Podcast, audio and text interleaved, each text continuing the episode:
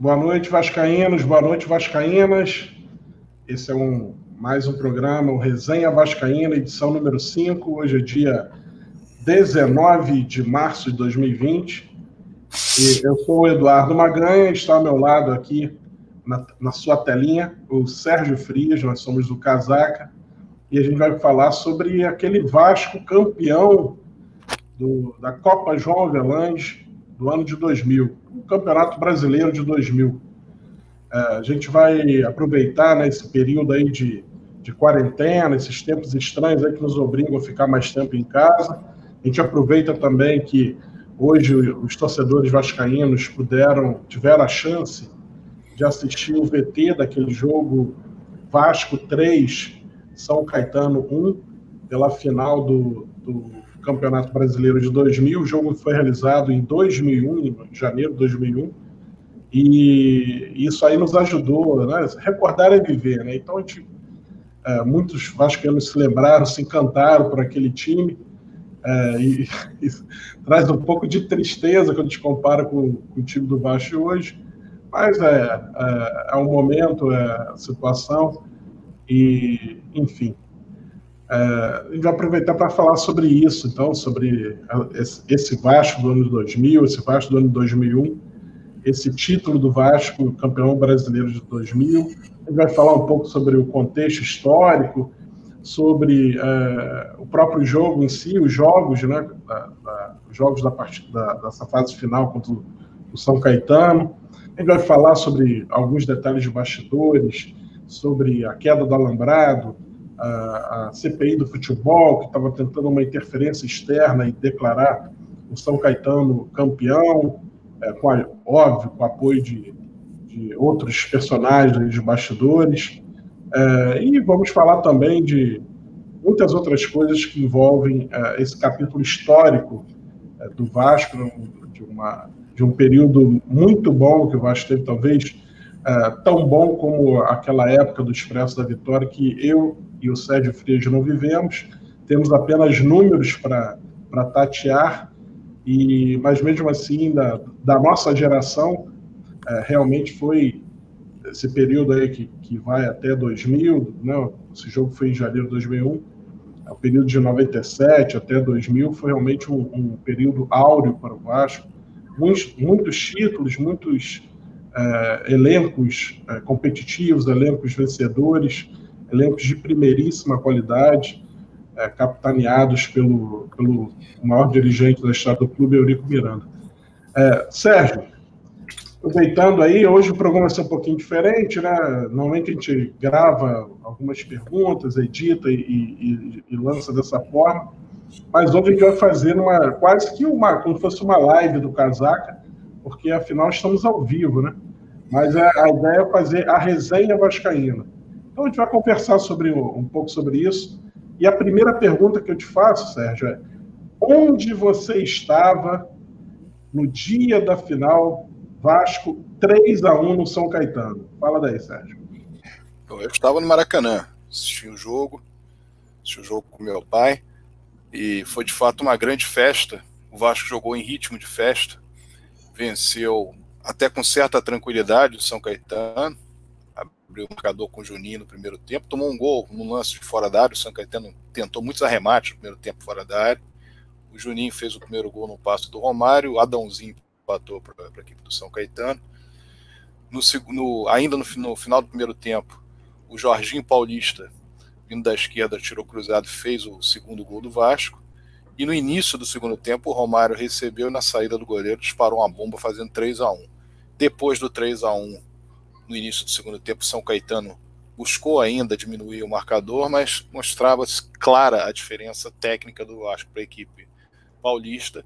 E o próprio campo do Maracanã, que não estava ainda num, num estado perfeito, acabou facilitando para que o jogo não tivesse também a velocidade que talvez em determinado momento o São Caetano quisesse imprimir. Embora o Vasco tenha, sob aspecto de preparo físico, obtido uma vantagem, porque passou a treinar desde o dia 10 de janeiro, porque os jogadores entraram em férias. O jogo foi remarcado no dia 9. No dia seguinte, imediatamente, os jogadores do Vasco estavam treinando no dia 10. O São Caetano voltou no dia 12. E, de fato, aquele final de ano do São Caetano, São Caetano estava num outro ritmo comparado aos demais clubes. Dificilmente o São Caetano conseguiria passar por tantos clubes como passou até chegar à final, se todos estivessem com preparo físico no mesmo patamar. O São Caetano passou nas oitavas de final vencendo o Fluminense no Maracanã, 3 a 3 depois a vitória do Fluminense no Maracanã 1 a 0 depois passou pelo Palmeiras jogando as, as, duas partidas em São Paulo, não jogou no seu campo, no campo do São Caetano do Sul, e também venceu o Grêmio 3 a 2 em casa e depois 3 a 1 em Porto Alegre até chegar à final contra o Vasco. O Vasco, por outro lado, vinha de uma maratona estafante. O Vasco, no dia 22 de novembro, atuou contra o River Plate na Argentina. Dia 25 de novembro, contra o Bahia, na Bahia. 28 de venceu o River Plate por 4 a 1 empatou com o Bahia em 3 a 3 Depois venceu o Bahia, classificando para as quartas de final, no dia 28. Dois dias depois, estava jogando a segunda partida da semifinal na Mercosul contra o River Plate. Venceu por 1 a 0 Mais três dias se passaram, dia 3 de dezembro, vitória sobre o Paraná em São Januário por 3 a 1 Dia 6, jogo de volta contra o Paraná no Paraná, em Curitiba. Vitória, vitória da equipe paranista por 1 a 0 o Vasco classificado para as semifinais. No dia 9, o primeiro jogo da, da final da Copa Mercosul, o Vasco venceu o Palmeiras por 2 a 0 em São Januário. Dia 12, o Vasco teria que atuar contra a equipe. Não, fiz aqui uma pequena, vamos lá, uma pequena, uma pequena confusão aqui. Dia 6 foi o jogo, primeiro jogo com o Paraná, dia, dia 9, enfim. No dia 12 houve a derrota contra o Palmeiras, segundo jogo, exatamente. Segundo jogo contra o Palmeiras, a derrota na Mercosul. E aí, o grande na, primeira, na segunda partida da Mercosul. E aí teria a necessidade de se jogar uma terceira partida, mas não havia data, não havia tempo para para se fazer isso com o campeonato e pela grade da emissora que transmitiu o campeonato, teve, deveria terminar no dia 23 de dezembro. Então a situação aí seria de o Vasco, depois de atuar contra o Palmeiras no dia 12 em São Paulo, que ele atuasse no dia 14 contra o Cruzeiro no Rio, 16 contra o Cruzeiro em Belo Horizonte, em se classificando para a final. O Vasco já teria um jogo marcado, definido no dia 19 de dezembro, uma terça-feira contra o Palmeiras de São Paulo, seria o terceiro jogo da final da Mercosul. No dia 21, dois dias depois, a primeira partida decisiva contra o São Caetano, e dia 23, sábado, a segunda partida decisiva. O Vasco, então, na ocasião, chamou o Sindicato dos Atletas Profissionais à responsabilidade para que houvesse uma manifestação via, via, via justiça para que os jogadores tivessem o direito do tempo mínimo de duração entre uma partida e outra. Com isso, depois de jogar no dia 12 contra a equipe do Palmeiras, o Vasco só entrou em campo no dia 16, um sábado, contra, contra a própria equipe, contra a equipe do Cruzeiro, no primeiro jogo do, da semifinal da, da, da, do Campeonato Brasileiro. E o jogo do Palmeiras passou do dia 16 para o dia 20, perdão, do dia 19 para o dia 20, ou seja, de terça-feira para quarta-feira, quando o Vasco ganhou de forma brilhante a Copa Mercosul. O jogo seguinte contra o Cruzeiro, no dia 23, o Vasco fez uma soberba, teve uma soberba atuação no Mineirão, venceu por 3 a 1. No dia 27, uma quarta-feira, o primeiro jogo da decisão contra o Feitano. O Vasco empatou em 1 a 1 no Parque Antártico, em São Paulo. E no dia 30 haveria então a decisão do campeonato. Se você quiser fazer algum tipo de pergunta sobre isso, eu depois emendo sobre o que aconteceu a partir do dia 30. Não, tranquilo. A gente pode até voltar nessa questão que você falou da, é, dessa, desse calendário apertadíssimo para o Vasco, né? A gente pode voltar quando ele for falar da, da, da crise que aconteceu é, entre a, a, Rede Globo e o Vasco, e depois isso descambou para o lado político. Mas antes de entrar nesse detalhe, eu acho que era bacana a gente falar é, da a qualidade daquele elenco, né? Aquele elenco do Vasco realmente era, era assustadora a qualidade daquele elenco. E o Vasco ele, ele entra naquele ano de 2000 é, já com um time montado para ser campeão mundial, né? O Vasco disputou o, o, o torneio da FIFA, né, o campeonato mundial foi próprio Rio de Janeiro, foi no Brasil, jogou Rio, São Paulo, e os jogos do Vasco aconteceram no, no Maracanã, e o Vasco é, ia ser campeão mundial, estava tudo já é, bem encaminhado para isso, mas a partida final contra. Aliás, vamos falar um pouco desse campeonato também, que é, que é bacana, para dar uma adoçada. É, o Vasco enfrentou Necaxa, enfrentou. Qual outro time? Enfrentou Real. South é? Melbourne, Necaxa, o, o Manchester United. Enfrentou o Manchester United, eu, tava, eu fui em todos esses jogos. E a gente deu um chocolate no Manchester United. E na outra, na outra partida, estava na, no outro grupo, estava acontecendo Corinthians e Real Madrid. E é, um detalhe importante desse jogo do Corinthians e Real Madrid é que o Corinthians ia ser eliminado pelo Real Madrid. Mas o Real Madrid foi garfadaço pelo Corinthians lá em São Paulo. Um roubo é, violentíssimo. E, e se não fosse roubado, o Real Madrid, passando pelo Corinthians, ia fazer a final contra o Vasco com dois caras expulsos. Tu lembra desse detalhe? E a Bom, gente a gente ia pegar o Real Madrid na final completamente desfalcado e a gente ia fazer a revanche daquele da Toyota Cup de 98 que a gente acabou jogando até melhor que Real Madrid e a gente acabou não sendo campeão em 98. Então a gente tinha uma grande possibilidade de, de fazer a revanche contra o Real Madrid, porém o Corinthians deu uma garfadaça no Real Madrid, avançou para a final contra o Vasco, nos cozinhou durante o jogo inteiro. O Vasco também se permitiu uh, esse papel. E a decisão foi, foi para os pênaltis. Infelizmente, Edmundo isolou o pênalti. Uh, e a gente acabou não ganhando o Campeonato Mundial. Você quer fazer, falar algum detalhe sobre isso aí do, do Mundial? Não, a questão que você está levantando sobre o, o, Mundial, os jogos do, do caso do Corinthians, Raja Casablanca, Alnasser, enfim. O que, que aconteceu ali? Por que, que o Corinthians obteve a sua classificação e se questiona essa obtenção? O Corinthians, ele no primeiro jogo, a primeira partida, Corinthians fez um gol contra o Raja Casablanca que a bola não, a bola não entrou. A bola bateu na trave, na linha e o gol foi dado gol, se não me engano, foi do Fábio Luciano, se não me engano.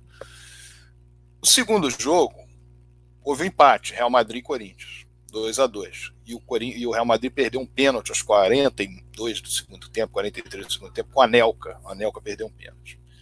Nesse meio tempo, o Real Madrid foi perdendo alguns jogadores da sua equipe.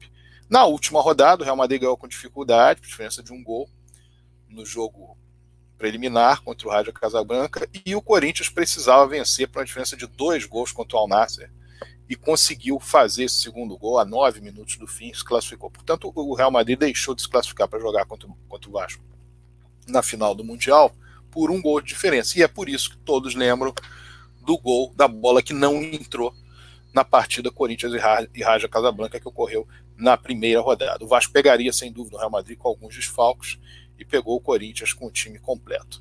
Mas voltando à questão daquele belíssimo time que o Vasco montou para a disputa da Copa do Campeonato Brasileiro da Copa Mercosul no segundo semestre, para se ter uma ideia, o time do Vasco, o time titular do Vasco era Elton, Klebson, faleceria em 2001, a zaga com Júnior Baiano, Odivan e o lateral esquerdo Jorginho Paulista. Isso porque o Gilberto estava machucado Gilberto titular, inclusive foi titular no, Mundial Interclube de 2000. No meio-campo era o NASA, o Jorginho, Juninho, Pernambucano e Juninho Paulista. Na frente, eu, e Romário. Mas olha quantos jogadores não estavam naquele time e estavam no elenco. O Fábio era um goleiro muito novo na época, mas estava no elenco. Fábio que viria a brilhar depois no Vasco e mais ainda no Cruzeiro. O Vasco tinha era uma opção. Tinha o Felipe, poderia jogar na lateral esquerda no meio, mas naquele período ele optara por jogar no meio, então ficou no banco. No banco também um outro jogador volante, segundo, terceiro homem de meio campo, que era o Paulo Miranda. Além deles, o Pedrinho também era uma opção. O Vasco tinha na zaga dois jogadores de alta categoria, como possibilidade de entrarem. Um, o Torres, e o outro, o Mauro Galvão, que fora até então, nas conquistas do Vasco, até 1999 fora o capitão da equipe. E ainda na frente a possibilidade do Viola, que era um grande centroavante e foi importantíssimo na conquista do Vasco da Copa Mercosul. Então, na partida decisiva na Copa Mercosul. Então, isso, além de outros jogadores, estou citando aqui os principais. Havia outros jogadores no elenco, havia, por exemplo, Fabiano Heller, havia outros jogadores que estavam no elenco que, que poderiam, poderiam ser utilizados pelo Vasco, mas que não faziam parte desse, digamos, desse, dessa formação de elenco uh, citada. Você vê, por exemplo, você tem a foto aqui do que está passando Eduardo Maganha, está ali o Fábio como goleiro reserva, você tem aqui o Elton, o Nasa, o Jorginho, o Jorginho Paulista, o Fábio, o Henrique, que é um zagueiro que depois seria importante no Vasco no decorrer do, da primeira metade do século, em outras oportunidades, inclusive. O Odivão, Mauro Galvão, o Júnior Baiano. Embaixo você tem o Juninho Paulista, o Romário, o Euler, o Klebson, o Viola, o Paulo Miranda, o Pedrinho, o Juninho e o Felipe. Então, este elenco, de fato, era um elenco muito capaz, um elenco muito forte. Lembrando mais uma vez aqui que não está na foto o Gilberto, porque o Gilberto estava machucado, mas o Gilberto foi um nome importante no Vasco no ano de 2001. Foi um jogador, quando voltou em 2001, voltou muito bem e sempre foi um belo jogador. Então, esse time do Vasco tinha tal qualidade que permitia aqui num modelo de futebol da época em que os investimentos de vários clubes eram aparelho, Corinthians, Grêmio, Flamengo, o próprio Vasco, entre outros clubes, tinham um investimento muito forte. O Palmeiras ainda tinha aquele finalzinho ali de, de Parmalat. Enfim, mesmo com essa possibilidade de vários jogadores é, de categoria em, em diversos clubes, o Vasco obteve uma supremacia dificílima de ser obtida naquela ocasião. Foram duas competições duríssimas num curto espaço de tempo, porque isso também era uma diferença dos dias de hoje. O Campeonato Carioca ele, se, ele esticava até determinado momento, o Campeonato Brasileiro era uma referência para o segundo semestre. Então, o Vasco, num segundo semestre, disputando um Campeonato Brasileiro exatamente 30 jogos, 31 jogos, se me engano, 30, 31 jogos, depois eu posso fazer essa, essa retificação, no caso. E nesse... Vou botar na tela. É, o Vasco ele disputou na primeira fase 25, talvez tenham 32, enfim, foram, se não me engano, eram 25 clubes, foram 24 jogos, exato, 32, exatamente, 24 jogos, eram 25 clubes, mais 8 jogos na fase de mata-mata, 24, 32 jogos. Então, 32 jogos disputados, mais 6 jogos da primeira fase da, da Copa Mercosul. Então você está falando de 38 jogos, mais os jogos dos playoffs da Copa Mercosul que foram sete. Então são 45 jogos num período, num campeonato que começa já com parte, em parte do segundo semestre. Depois o Magaia confirma aí qual foi o início, a data de início do campeonato brasileiro de 2000.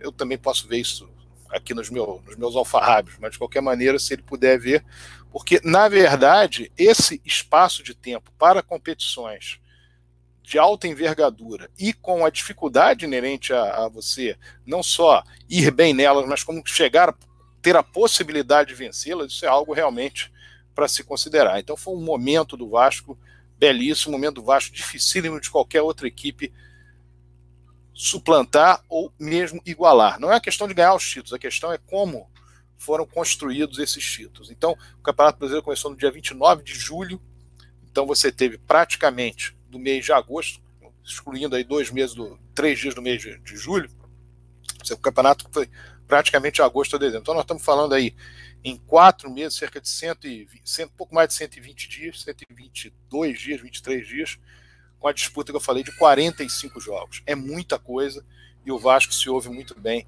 nessa situação, Maganha. E tem os jogos da temporada inteira, né? Eu vou estar aqui na tela. Foi uma temporada que o Vasco jogou 88 jogos, é muita coisa. É, é porque 50... o Vasco atuou Mundial Interclubes, o Vasco atuou na Copa do Brasil, no Campeonato Carioca e no Torneio Rio São Paulo. Todas essas competições. O Vasco no, torneio, no Mundial Interclubes chegou à final. No Torneio Rio São Paulo chegou à final. No Campeonato Carioca ele chegou às finais. Jogou, jogou as duas partidas finais contra o Flamengo. Então o número de jogos do Vasco foi realmente absurdo nesse ano de 2000. É, pois é. é. Bom, já falamos aqui do, do, da qualidade do elenco, dos números dessa temporada. É, você já também falou um pouco sobre esse contexto histórico, né? Sobre é, é, o que estava acontecendo no futebol brasileiro e principalmente com o futebol do Vasco é, nesse período que a gente vai avançando nas competições e avançando até a, a grande final contra o São Caetano. É, eu vou só repassar então um detalhe é, que eu considero bastante importante, o Vasco né, fazendo esse caminhão de jogos aí para ao longo da temporada, um, um, elenco bastante experiente, né, que foi qualificado para ser campeão do Campeonato Mundial da FIFA, e você co continua aproveitando esses atletas, e, e você tem uma sequência de jogos muito pesada, um calendário muito apertado para o Vasco cumprir, e o Vasco vai se aproximando da, da, da fase final da Copa Mercosul e do Campeonato Brasileiro, simultaneamente, no mês de dezembro, tendo que é, jogar é, intervalos muito pequenos, né, muito, é, de três dias, aí, muitas viagens para lá e para cá, e, e, certamente né, o, o, os jogadores iam acabar se contundindo, iam acabar desfalcando o Vasco, uh, o Vasco acabar não conquistando nem a Copa Mercosul e nem o Campeonato Brasileiro. Porém, entra a importância de você ter um dirigente nos bastidores para conseguir uh, garantir que o Vasco jogasse com um intervalo maior uh, de, de, dias entre um jogo e outro e conseguisse ir bem na, na, nos dois campeonatos né, que estavam sendo disputados simultaneamente, Copa Mercosul e o Campeonato Brasileiro.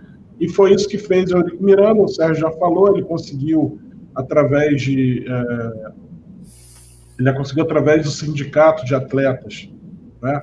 O sindicato de atletas pediu que, o, que o, os jogos do Vasco tivessem um intervalo é, necessário, suficiente para eles descansarem, repousarem e e poderem né, apresentar o futebol sem colocar né, a própria saúde em risco. Afinal, o calendário que a Globo estava empurrando para a gente, e é bom a gente pontuar isso, naquela época a Globo realmente mandava no calendário, é, eram tempos diferentes. Hoje em dia ela manda lá no início da formação do calendário, mas depois ela já não tem mais tanta interferência assim.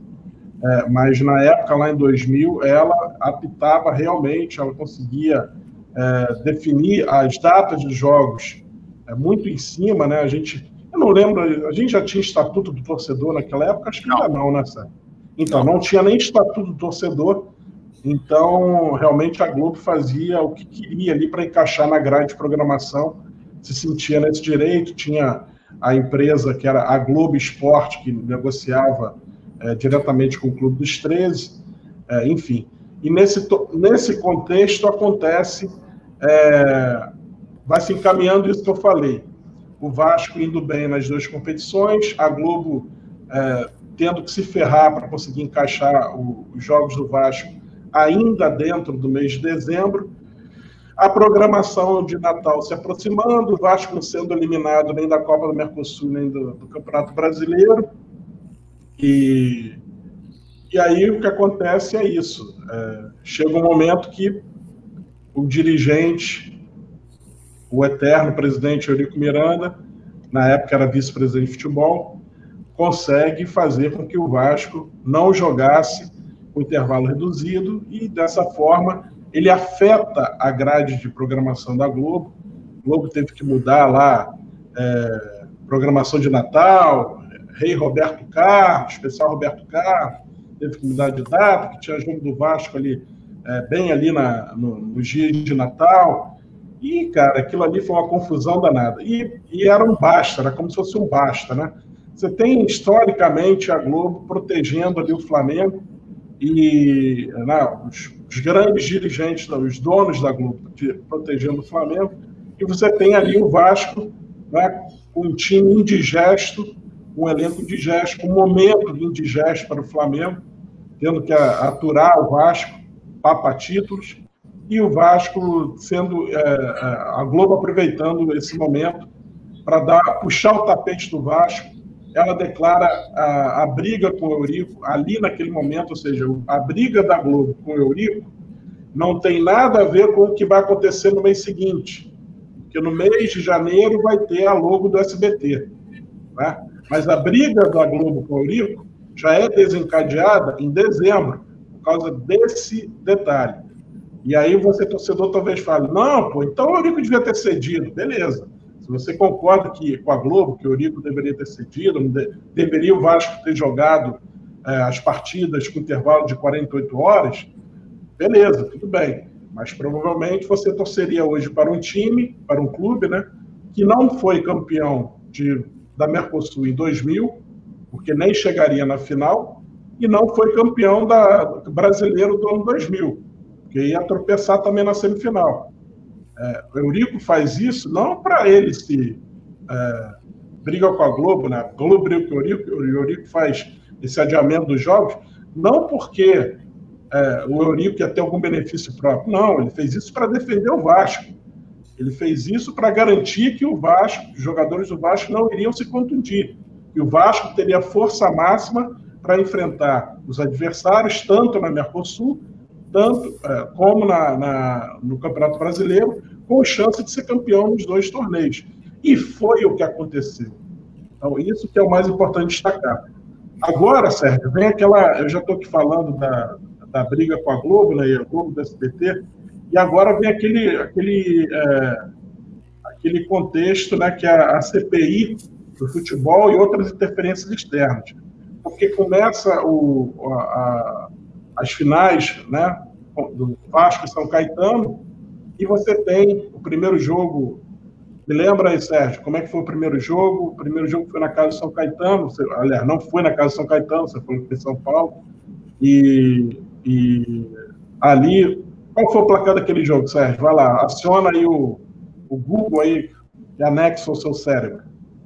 Vou contextualizar aqui uma coisa importante que você falou, e é isso para o torcedor que acompanha e não tem muita percepção daquilo que acontecia na época. Há, no mesmo contexto do segundo semestre de 2000, um problema no que diz respeito à forma como o Vasco estava sendo tratado pela imprensa em geral porque o Vasco ele havia ganho o torneio São Paulo em 1999, Libertadores de 98, havia ganho o Campeonato Brasileiro em 97, etc. Mas o Vasco estava passando um período ali de um ano e seis meses, sete meses, perdeu o Campeonato Carioca para o Flamengo, que foi a terceira perda de título no ano, numa decisão. Perdeu para o Corinthians no Mundial, perdeu para o Palmeiras no torneio de São Paulo, para o Flamengo Campeonato Carioca. E isso trouxe uma, um movimento contra o Vasco no que diz respeito à ridicularização do Vasco, que, vi, que vinha no ano se destacando em todos os esportes. E com um belíssimo time.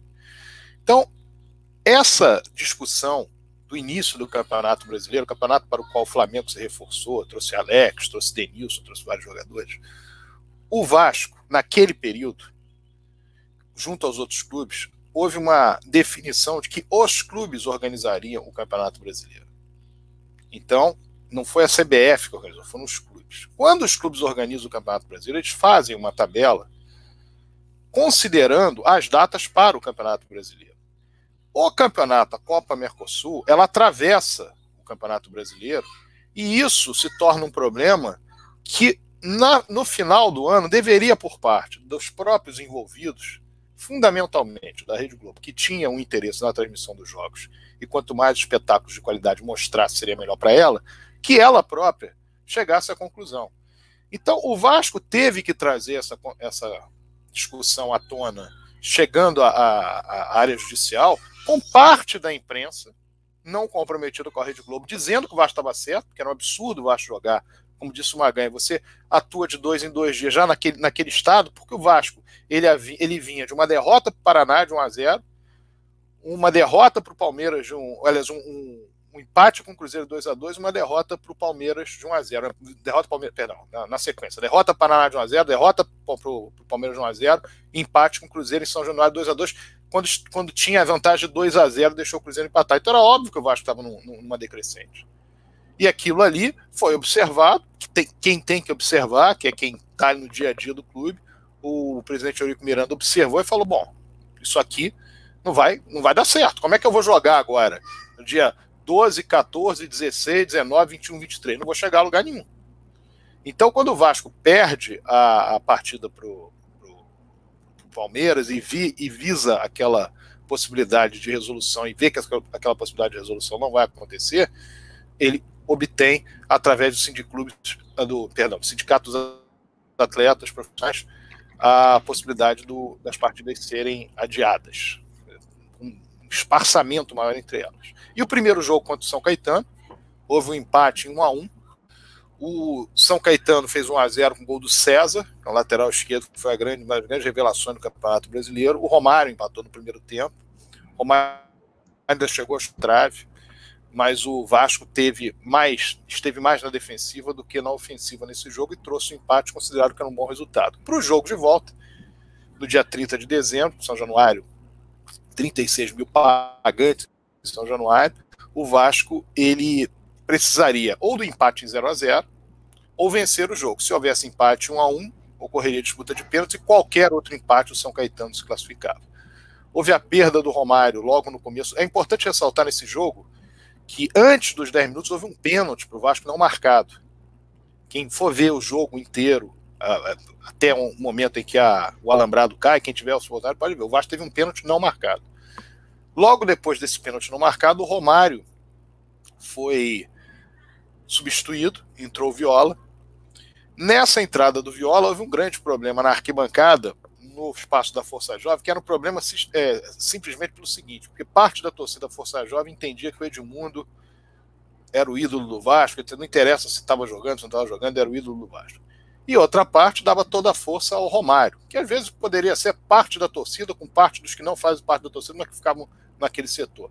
E houve uma grande confusão por ali. Era um setor que estava muito cheio, havia outros espaços no, na arquibancada do baixo, estavam cheios, mas não sublotados. Aquele era um setor que estava muito cheio. E aí o alambrado cedeu. Quando o alambrado cede, o que ocorre a partir dali?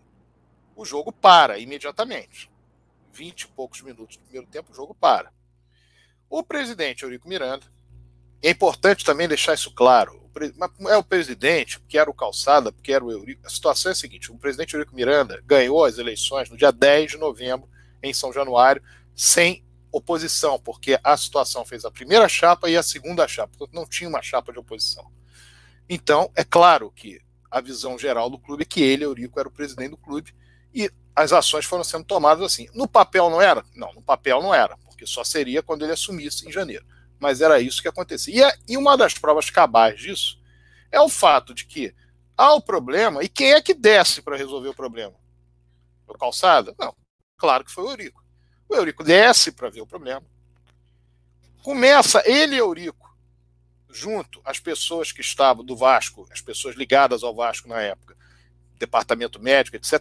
Ele chama a responsabilidade para que o Vasco consiga fazer algo em muito pouco tempo, bastante elogiável, que é o socorro às vítimas. Alguns espaços são postos para que, essas, eh, para que essas vítimas sejam atendidas, algumas ambulâncias começam a ter, a ter possibilidade de passagem, porque há uma há em São Januário uma havia em São Januário, como deve haver hoje, uma possibilidade numa emergência você ter uma livre circulação, como houve no, no caso das ambulâncias que entraram, houve helicóptero descendo e os feridos foram sendo atendidos.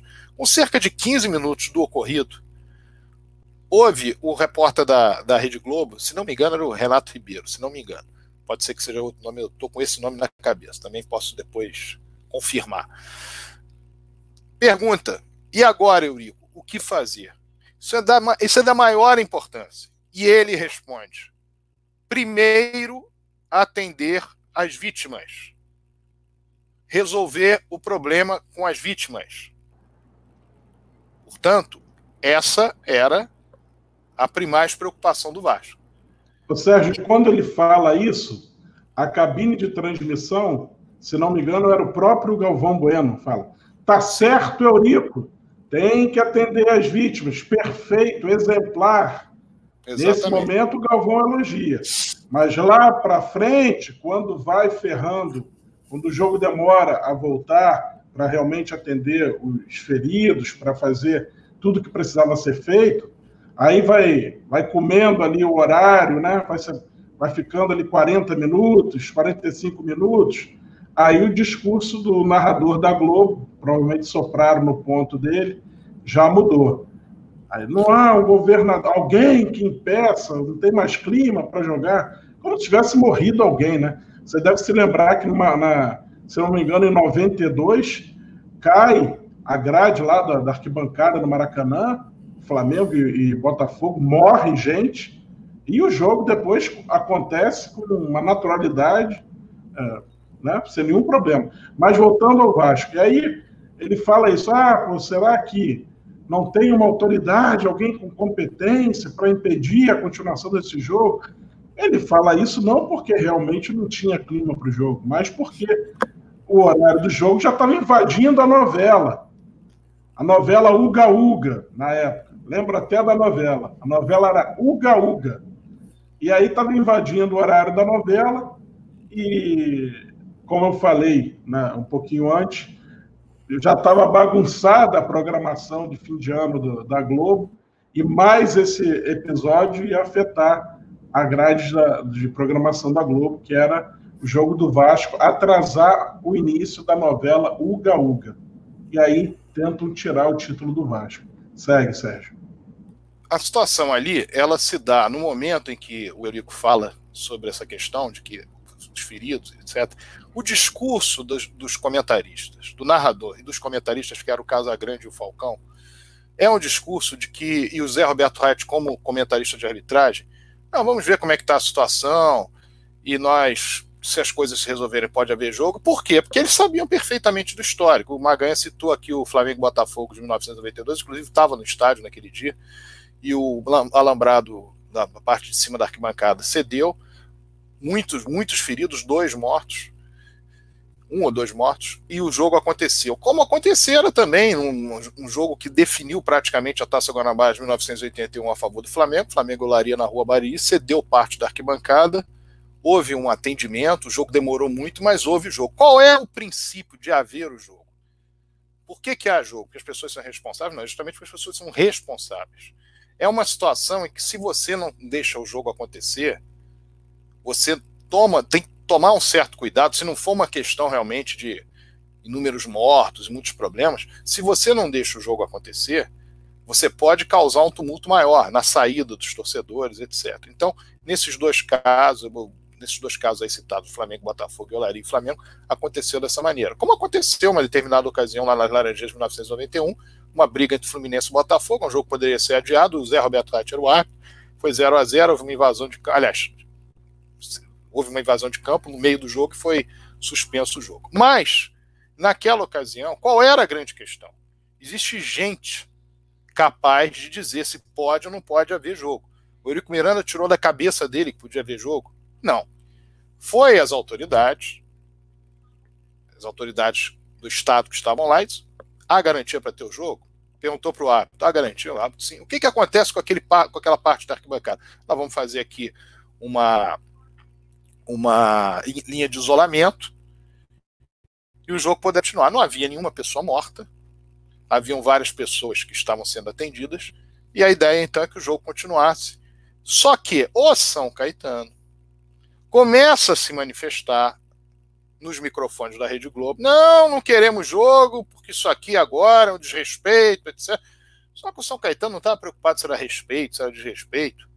São Caetano sabia perfeitamente que se os pontos fossem, se o jogo fosse, fosse dado como suspenso em função do erro do Vasco, São Caetano levava o título. Que era muito melhor do que não jogar. Daí a Rede Globo, já vendo que o o horário estava se esticando, que o São Caetano não estava no clima, emendou uma outra, um outro discurso. E isso é muito claro para quem tem as imagens do período, do minuto 1 até o último minuto, vai ver que o discurso da Globo ela muda. O discurso dos comentaristas muda, o discurso do Galvão Bueno muda. É, isso é. Inclusive, eu registrei isso no livro do Eurico Miranda, Todos contra ele. Está lá minuto a minuto mostrando como foi. Naquele período, o que, que se consegue? Primeiro, que o árbitro, isso vai ser muito importante lá na frente, que o árbitro coloque na súmula. Tem, tem possibilidade de jogo? Tem. No momento em que surge a palavra do Galvão Bueno, será que não há nenhuma autoridade nesse estado para impedir, etc? Cinco minutos depois aparece o governador do estado, Antônio Garotinho, e diz que o jogo não pode haver jogo, que o Estado não dá segurança para o jogo, então pouco importa a opinião dos que estavam ali presentes, não vai ter jogo. Aí, o árbitro Oscar Roberto Godoy diz o seguinte: não, tudo bem, não pode ter jogo. Mas faz constar na súmula que não é porque o Vasco não dava condições para ter o jogo, e sim porque houve uma ordem superior para não ter o jogo. Para dar uma satisfação à torcida do Vasco, que estava extremamente revoltada, o Vasco pega a taça do, do, Campeonato Brasileiro, pede para os jogadores levarem até a social, para eles fazerem lá uma, um, um dizer de que ah, é campeão, porque se é 0 a 0 0 a 0 do Vasco, o jogo foi suspenso, não foi por causa do Vasco, etc. Que na verdade aquilo ali era para arrefecer os ânimos e não ocasionar um problema maior. O que, que ocorre a partir dali? O início de uma grande perseguição ao Vasco, que eu acho que é o tema que o nosso Eduardo Maganha agora vai, vai tocar.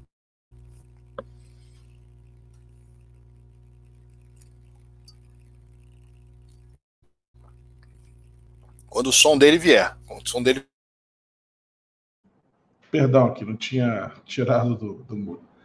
É, bom, é, CPI do futebol e outras interferências externas.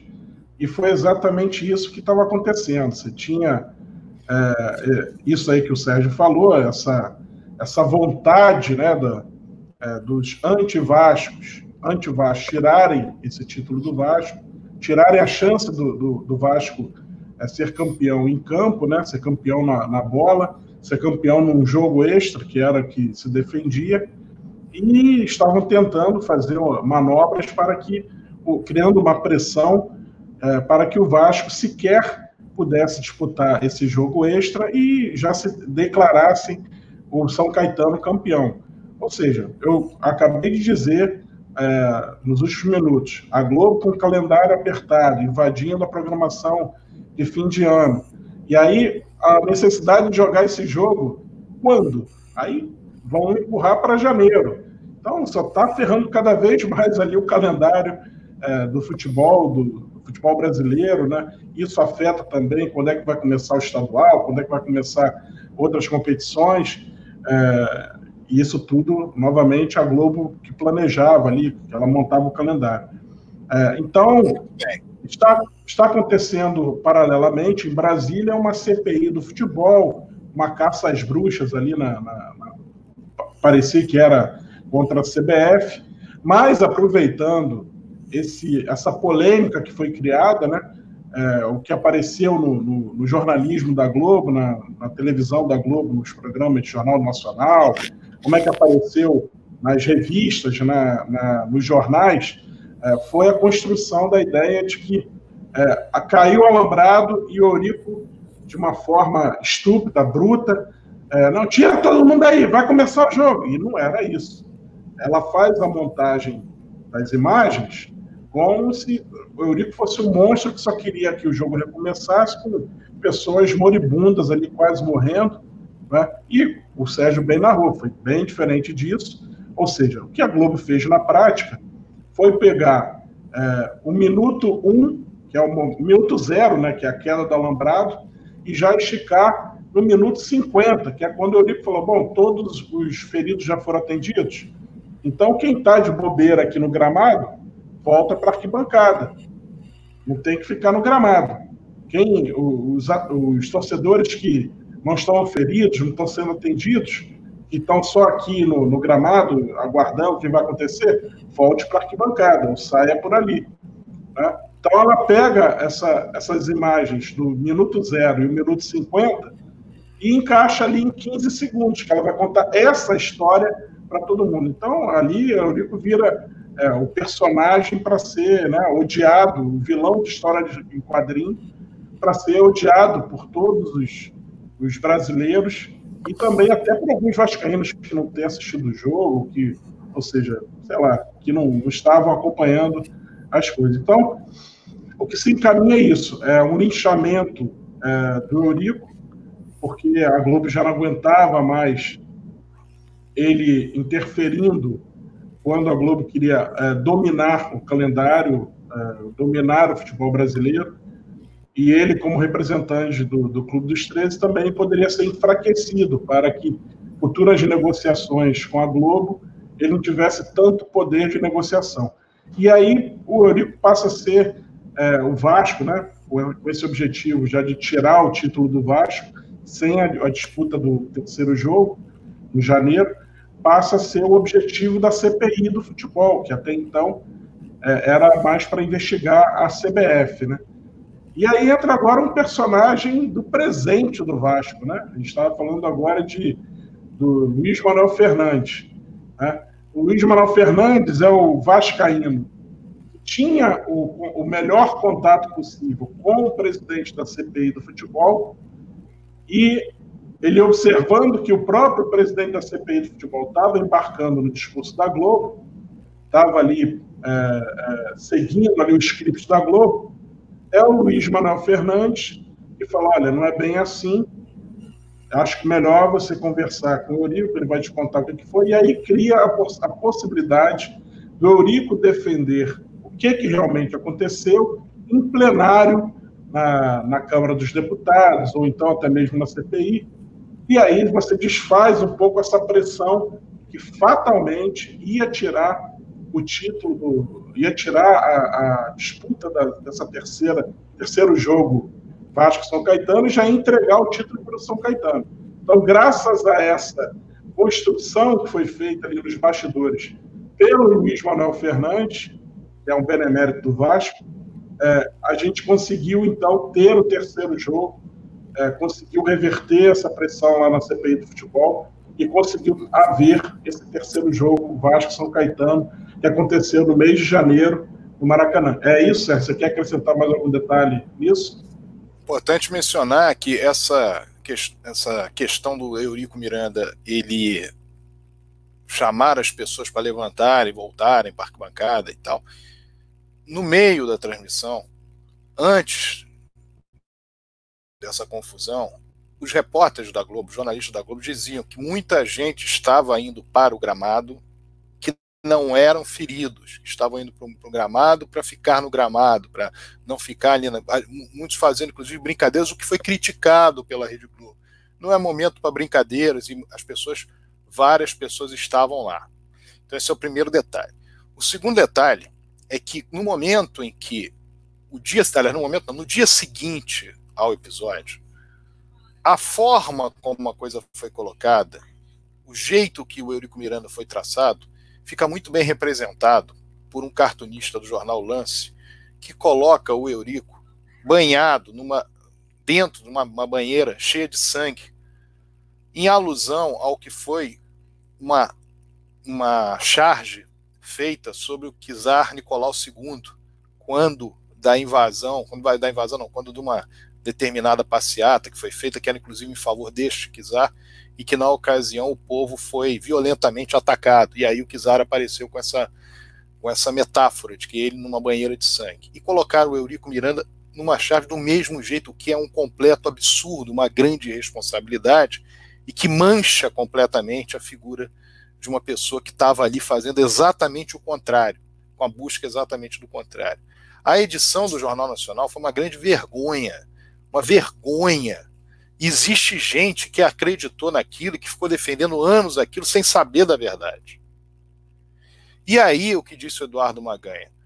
Primeiro lugar, o Vasco, para se ter uma ideia da perseguição que o Vasco estava sentindo, estava senti sentindo da forma como o Vasco estava se sentindo perseguido, o Vasco teve a marcação através da sua, da sua diretoria de uma reunião na sede do Calabouço, se não me engano, no dia 6 de janeiro, na qual, inclusive, gente da oposição do Vasco, não o MUVE, gente da oposição do Vasco, gente que tinha comprometimento com o Vasco, se disse ao lado do Vasco, etc.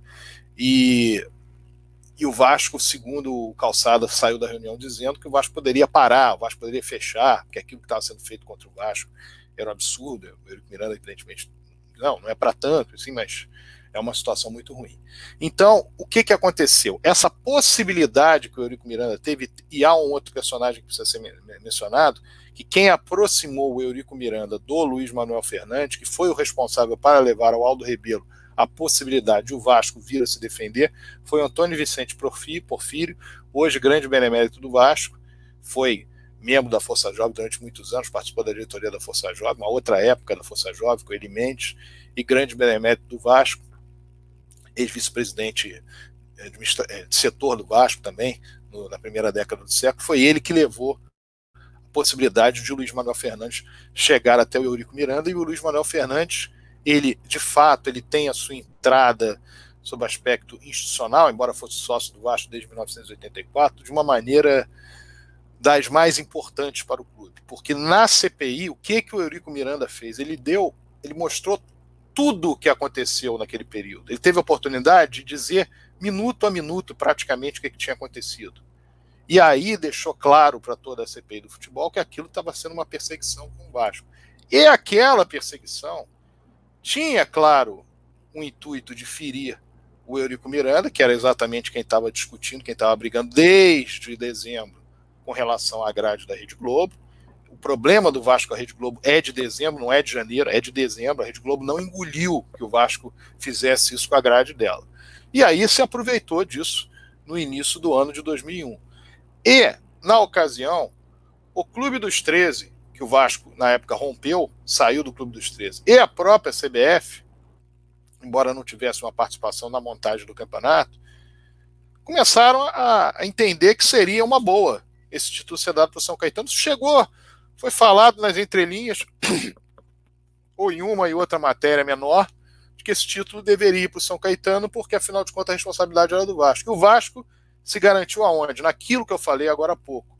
Na súmula do árbitro, no STJD, que entendia que a súmula do árbitro era que deveria valer, e a possibilidade dada ao Eurico Miranda de se defender na CPI. Observem o seguinte: quem foi a CPI se defender? Foi o Antônio Soares Calçada, defendeu, foi o Eurico Miranda. Então, quem foi que resolveu a questão no alambrado? Foi o Antônio Soares? Não, foi o Eurico Miranda. Quem foi que conseguiu a marcação do jogo para o dia 18 de janeiro? Foi o Calçado? Não, foi o Eurico Miranda. A quem é atribuído, o que nós vamos falar daqui a pouco, colocar as camisas do SBT? Foi o Calçado? Não, foi o Eurico Miranda. O Calçado era o presidente do Vasco? Era, no papel era. Então, por que, que o Calçada não impediu, por exemplo, o presidente Eurico Miranda de colocar as camisas no SBT? Precisamos pensar um pouquinho. Porque o que, que acontece? Esse título é um título que tentaram, de todas as maneiras, diminuir a participação do presidente Eurico Miranda. Quando a participação dele é total. O Vasco só ganhou aqueles dois títulos porque tinha o Eurico Miranda, você não ganhava. Não ganhava mesmo. Pô, tu imagina se é o Campelo, cara, se é o Dinamite, meu Deus. Você bem observou agora. Imagina ser o bananão do dinamite para tentar, não, vamos ver quem é o melhor futebol brasileiro. Ou então o Campelo, é, com essa omissão enorme. Realmente é um ponto muito importante. Só ganha o título porque tinha o dirigente certo naquele momento, Eurico Miranda, bem, bem observado, Sérgio. E uma coisa importante para se observar também, ah, mas isso causou no Vasco um grande problema, porque aí o Vasco não conseguiu conquistar. As equipes que estavam ponteando no final do século não foram as equipes que foram campeãs brasileiras no, no início do outro século. Por quê? Porque foi algo que pegou todo mundo. Eu já falei, todos os clubes que tinham um investimento, tinham, como o Vasco tinha, o Flamengo tinha, o Grêmio tinha ESL, o Cruzeiro tinha a Hicks Mills, o Vasco tinha o National, o Bank, depois Bank of America, o Palmeiras tinha o finalzinho da Parmalat. Isso acaba. Campeão em 2001 o Atlético Paranaense, campeão em 2002 é o time do Santos com o time de garotos. O campeão em 2003 é o Cruzeiro, uma nova mentalidade. O Cruzeiro nunca havia sido campeão brasileiro. Em 2004 é o Santos novamente. Aí sim, em 2005, quando o Corinthians consegue uma nova parceria, o Corinthians é campeão em 2005, que é algo que se mostra que já não cabe mais no futebol, tanto que o Corinthians, dois anos depois, é rebaixado. Então, essa situação não foi uma situação. Ah, mas o Vasco teria que passar por isso, porque os clubes que tinham mais condição na época, que tinham parcerias mais fortes, a Lei Pelé entrando, acabando com a história do passe, ela hoje prejudica diretamente. Essa é a grande questão. O Vasco, o que o Vasco tinha de ativos em relação a passes de jogadores no início de 2001, era uma fábula. Só que esses passos não valeriam nada a partir de alguns jogadores de setembro de 2001, janeiro de 2002, junho de 2001. Esse aqui é o grande, grande problema. Porque houve, no início da vigência da Lei Pelé, uma outra forma de se pensar futebol, Nenhum clube estava preparado para a questão dos jovens, jogadores a partir de 16 anos poderiam atuar. O jogador é considerado um atleta que poderia ir profissional, na legislação anterior, poderia até com 20. Nessa, era, com 16, já poderia ir para profissional. Quer dizer, mudou completamente a realidade do futebol brasileiro. O que não fez do Vasco, por exemplo, cair para a segunda divisão, como caiu o Palmeiras em 2002, o Botafogo em 2002, o Atlético Mineiro em 2005, o Grêmio em 2004, o, o Corinthians em 2007. Então, essa é uma realidade. O Flamengo quase caiu várias vezes principalmente em 2001, quando escapou da, na, na, última rodada. Então mudou completamente a lógica do futebol. Uma coisa não tem relação com a outra, porque o Vasco não poderia continuar mantendo aquele time se a realidade, isso é importante que se entenda, já era uma realidade em janeiro de 2001 do Vasco ter vários meses de salários atrasados, vários meses de direitos mais atrasados, porque o banco, National Bank, que era o parceiro, como vários outros parceiros fizeram com outros clubes, já não pagava mais o Vasco, estava seis meses sem pagar o Vasco. O, o, banco, o National Bank não pagava o Vasco desde julho de 2000, de 2000, desde julho de 2000. E o Vasco comprovou isso na justiça e ganhou em primeira instância. Depois houve um grande acordo, porque aí a, a, a VGL queria cobrar do Vasco um valor que não ia conseguir cobrar nunca, mas aquilo atrelava a, aquilo atrelava, aquilo prendia a marca do Vasco ficava presa ali para qualquer tipo de negociação, inclusive televisão, etc. Então, o que acontece ali? Você tem o jogo marcado para o dia 18, no dia 9 de janeiro. Vai ser realizado no Maracanã sem as devidas condições, no campo sem as devidas condições. O Vasco começa a treinar no dia 10, São Caetano no dia 12. Como eu falei aqui, o Vasco vence o jogo. E qual foi a grande polêmica do jogo? Foi a história das camisas do SBT. O Magalhães, no iníciozinho aqui do, do, da live, perguntou como é que foi essa história. Isso ninguém sabia. Uma coisa que o Eurico Miranda falou, provavelmente falou com o filho dele, mas não falou com ninguém, pediu para confeccionar as camisas. O Isaías Chinoco, se não me engano, era o que sabia disso. E na hora do vestiário distribuiu as camisas para os jogadores, e os jogadores entraram em campo com as camisas e o Vasco venceu o jogo. A partir daí, há um episódio. Sérgio, olha só. O que eu ouvi na época, é, no papo com o Eurico, o que eu ouvi foi o seguinte: era um jantar lá com, com é, os dirigentes lá do Vasco, e aí ele falou, porra, essa Globo e tal, perseguição, pô. Alguém jogou no ar assim, porra, a gente devia era fazer, é, entrar em campo com a, com a camisa do Vasco com o logo do, do, SBT. Aí o pessoal riu e tal, e era uma piada interna ali, daqueles ali. E aí, é, avançando, isso é o que eu ouvi, tá? É a versão que eu ouvi. E aí chega mais próximo da data, acho que talvez na véspera, é, o Isaías, faça aquela camisa lá com a logo do SBT. E aí chega no dia do jogo, doutor, vai entrar com a camisa do logo do SBT? Ele ainda não sabia, porque tinha a chance de reverter a briga com a Globo, né? Mas a Globo começou a bater mais, bater mais. Aí, Bota a camisa do SBT. E aí a briga, a Rede Globo passar duas horas do seu horário nobre é, com a logo do seu principal adversário ali no, no Ibope, né? a disputa de, de audiência com a logo da SBT estampada no, na camisa do Vasco. E foi uma transmissão engraçada, curiosa, porque é, pegou de surpresa, né? A Globo não sabia. A Globo não estava lá no vestiário, dentro do vestiário do Vasco. Então, quando aquele time sobe a escadaria do Maracanã e entra em campo e começa a aparecer na filmagem, os caras, caramba, botaram a logo do SBT. E aí a ordem vem, é, é, que chega é o seguinte: olha, foca mais de longe, não dá close. A gente assistiu um jogo, uma transmissão de final de campeonato, sem close nos jogadores, sem nada. Rapaz, interessante que eu estava naquele jogo e eu sequer ouvi. Eu não estava com radinho de pilha, não estava, só estava na arquibancada gritando ritmo de festa. Nem entendi direito porque estava gritando ritmo de festa e só vou descobrir que tinha esse negócio do SBT quando eu chego em casa.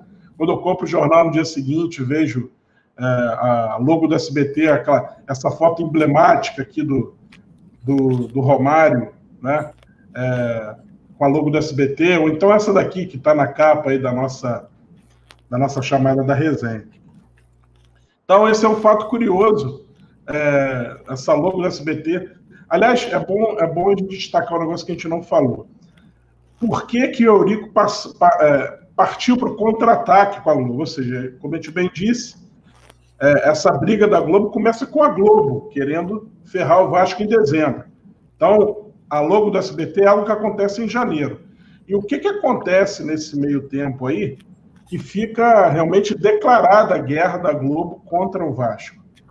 Uma publicação, jornal Meio Mensagem, em que é entrevistado o executivo da, da Globo, da Globo Esporte, que era o Marcelo Campos Pinto, e esse executivo da Globo Esporte, ou seja, o cara que negociava com os clubes, o cara que era o bambambam, bam, bam, que mandava em tudo, que mandava no calendário, que mandava em tudo. Isso é depois do jogo. Né? Isso é depois do jogo. Isso é depois do jogo. Ah, é depois? É depois do jogo. Você estava perguntando, eu vou, vou, vou, elucidar aqui. Você estava perguntando o que, que teria levado o, o, a essa reação. O Vasco, ele em determinado momento do ano de 2000, ele passou a receber valores a partir de antecipação de cotas de TV da Globo, porque o National Bank não pagava. E no momento em que houve aquela briga, em dezembro, isso foi uma questão que ficou em aberto, em suspenso. E o Vasco tinha uma dificuldade, o Vasco estava devendo salários, o Vasco estava devendo direito de imagem, etc. Então o que, que acontece? Além disso, a perseguição que houve ao Estádio de São Januário, todos se lembram que houve um, um abraço a São Januário, até o Paulo Rolo, que foi durante muitos anos do Casaca, foi o artífice disso. Um grande abraço em São Januário, que foi feito no, no dia em que também seriam entregues os ingressos aos, aos torcedores para irem ao jogo sem, sem cobrança, era levar uma lata de alguma coisa, me lembro exatamente do que, que era, não sei se era uma lata de leite, se era algum animal, se era simplesmente quem chegasse na frente, mas enfim, foi, foi foram dados os ingressos. Os ingressos não foram cobrados para a torcida do Vasco ir no jogo contra o São Caetano. Então, naquele momento, se há um abraço em São Januário, por que, que há um abraço em São Januário? Porque está havendo uma perseguição em relação ao estádio de São Januário. Que naquele momento foi dito que era um estádio ultrapassado, etc. E cinco anos depois foi a final da Copa do Brasil, lá, Fluminense e Paulista, disputando em São Januário. Quer dizer, aquilo ali foi uma coisa para minar o estádio, o estádio de São Januário, como se o estádio de São Januário fosse um estádio que não tivesse condição alguma. E claro que tinha.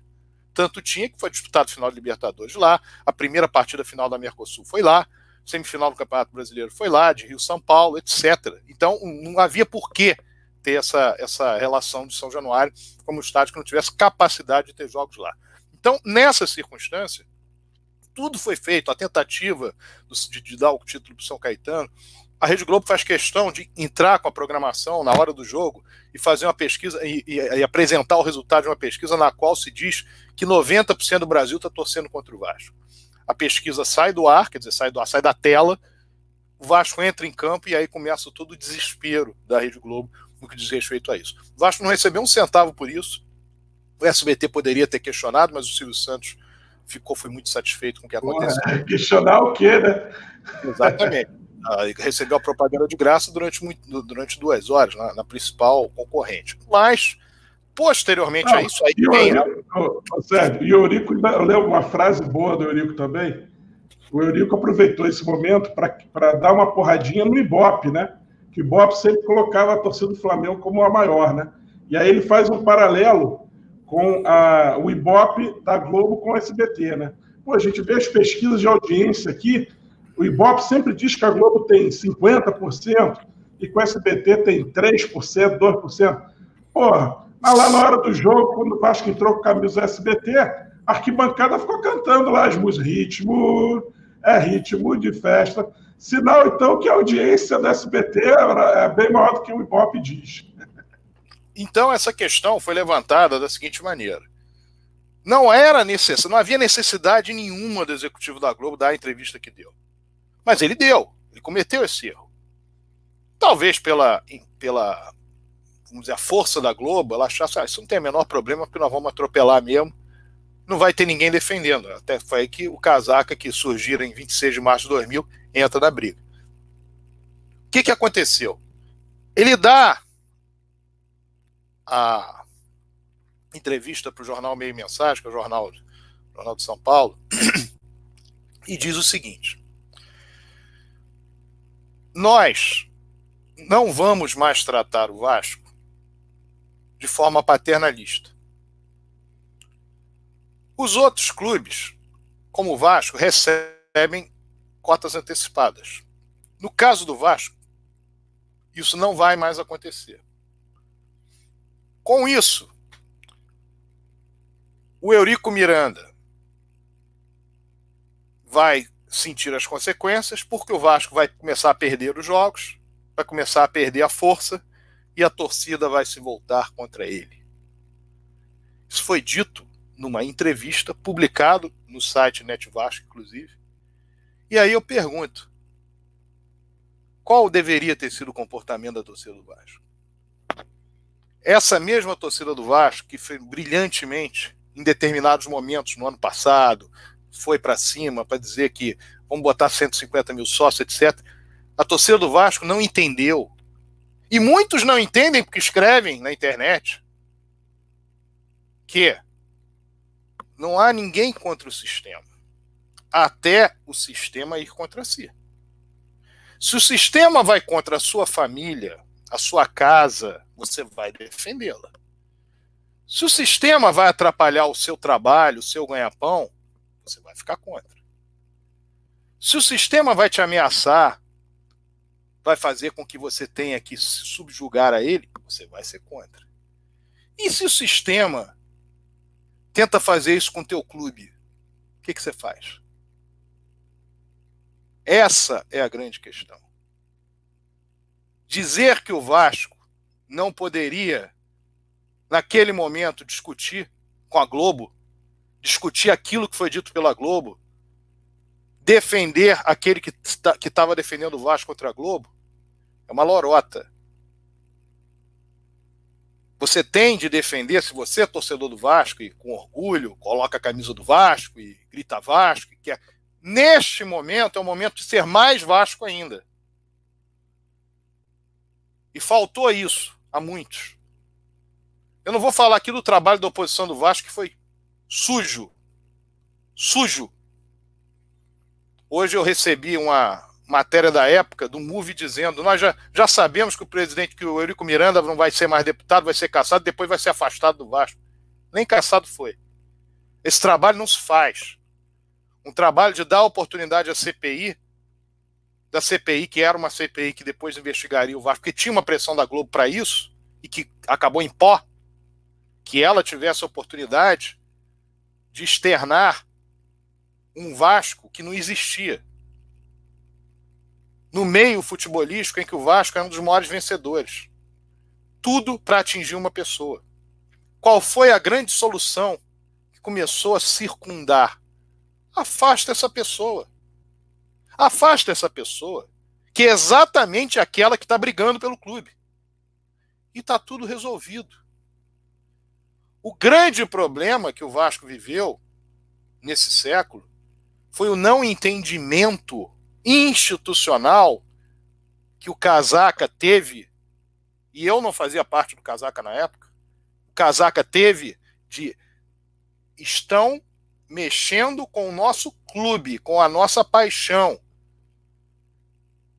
Nós temos que defender o nosso clube.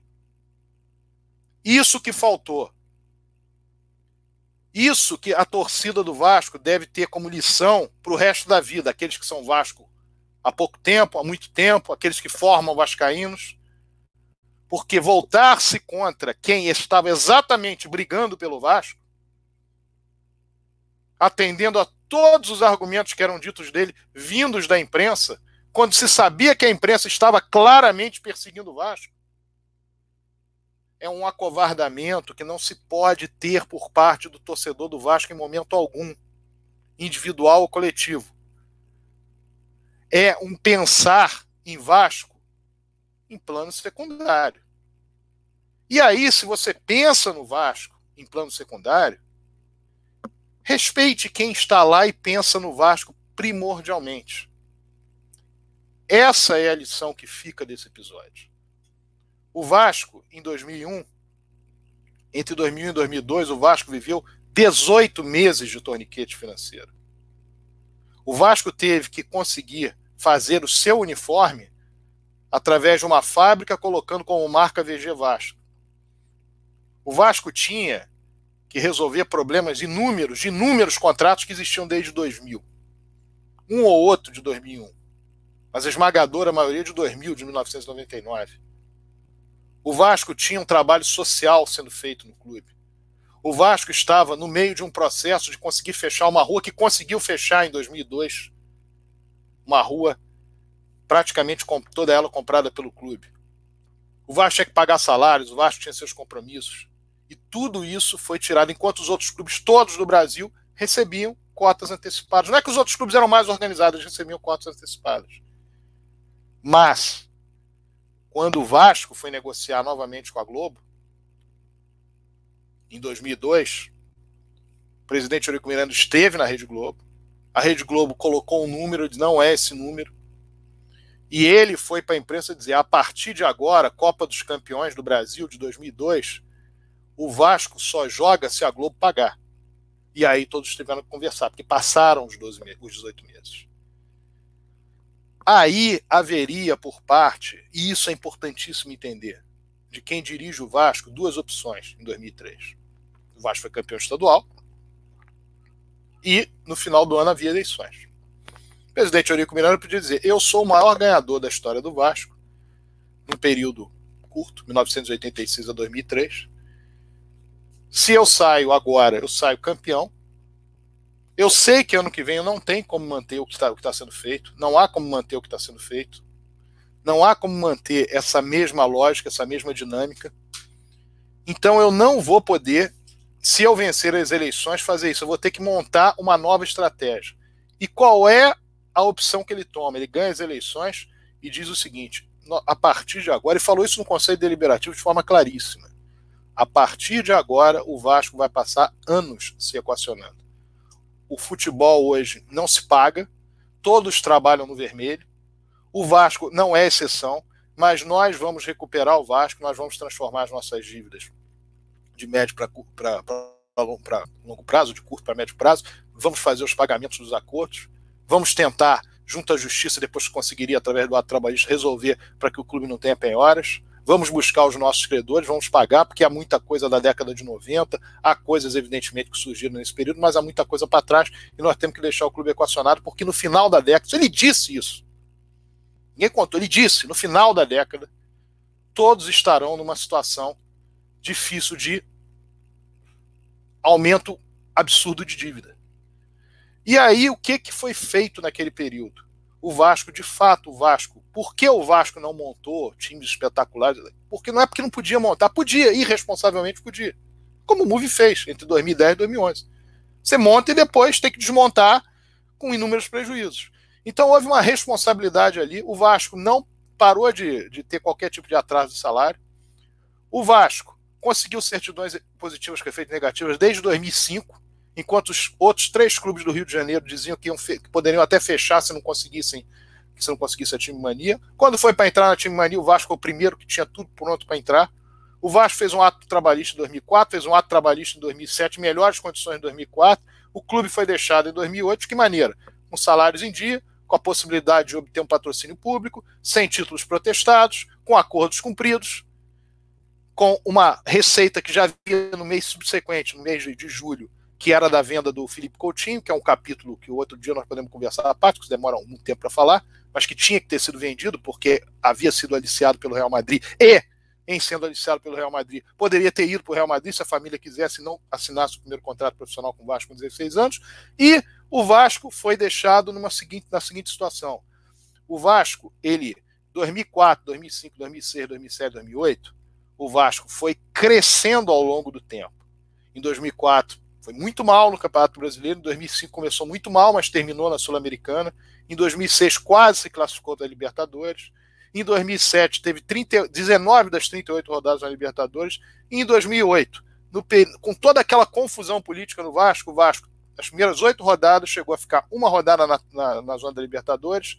Tinha recém saído da Copa do Brasil nos pênaltis para o esporte, na semifinal. Esporte que seria campeão, prejudicado pela arbitragem no jogo de desses passagens. E numa circunstância em que o seu quadro funcional, o seu corpo funcional estava adequado à, à, situação, às premissas que o Vasco tinha, à situação que o Vasco vivia. O Vasco tinha seus esportes olímpicos, tinha uma divisão de base fantástica. O Vasco, em julho de 2008, o Vasco venceu uma, uma, uma chamada Copa Brasil, um modelo de campeonato interestadual disputado no Espírito Santo. Venceu o Santos do Neymar na final por 2 a 1 com o Felipe Coutinho fazendo gol. Enfim, o Vasco tinha toda uma estrutura essa estrutura foi montada de 2004 para 2008, não tem nada a ver com o torniquete financeiro, tem a ver com a responsabilidade que se tinha de entender que naquele momento não podia fazer o que a maioria dos clubes fazia.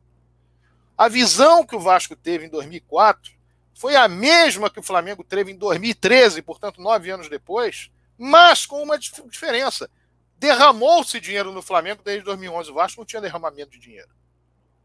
O Vasco conseguia, sim, ser partícipe do primeiro grupo dos que recebiam cota de TV.